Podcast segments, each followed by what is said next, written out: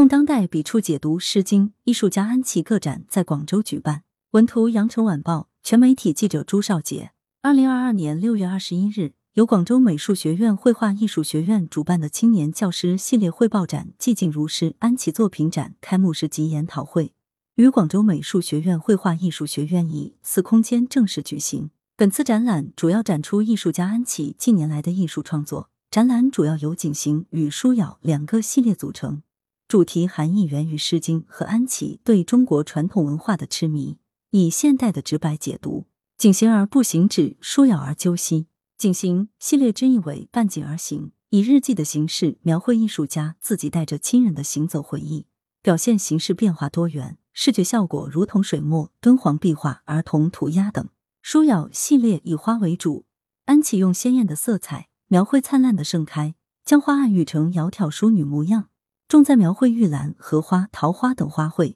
展现出安琪对于自然、生命与人类之间的深入思考。在作品里，观众可以看到展览艺术家安琪细腻的描绘宏阔旷野的色泽关系和浑厚气象，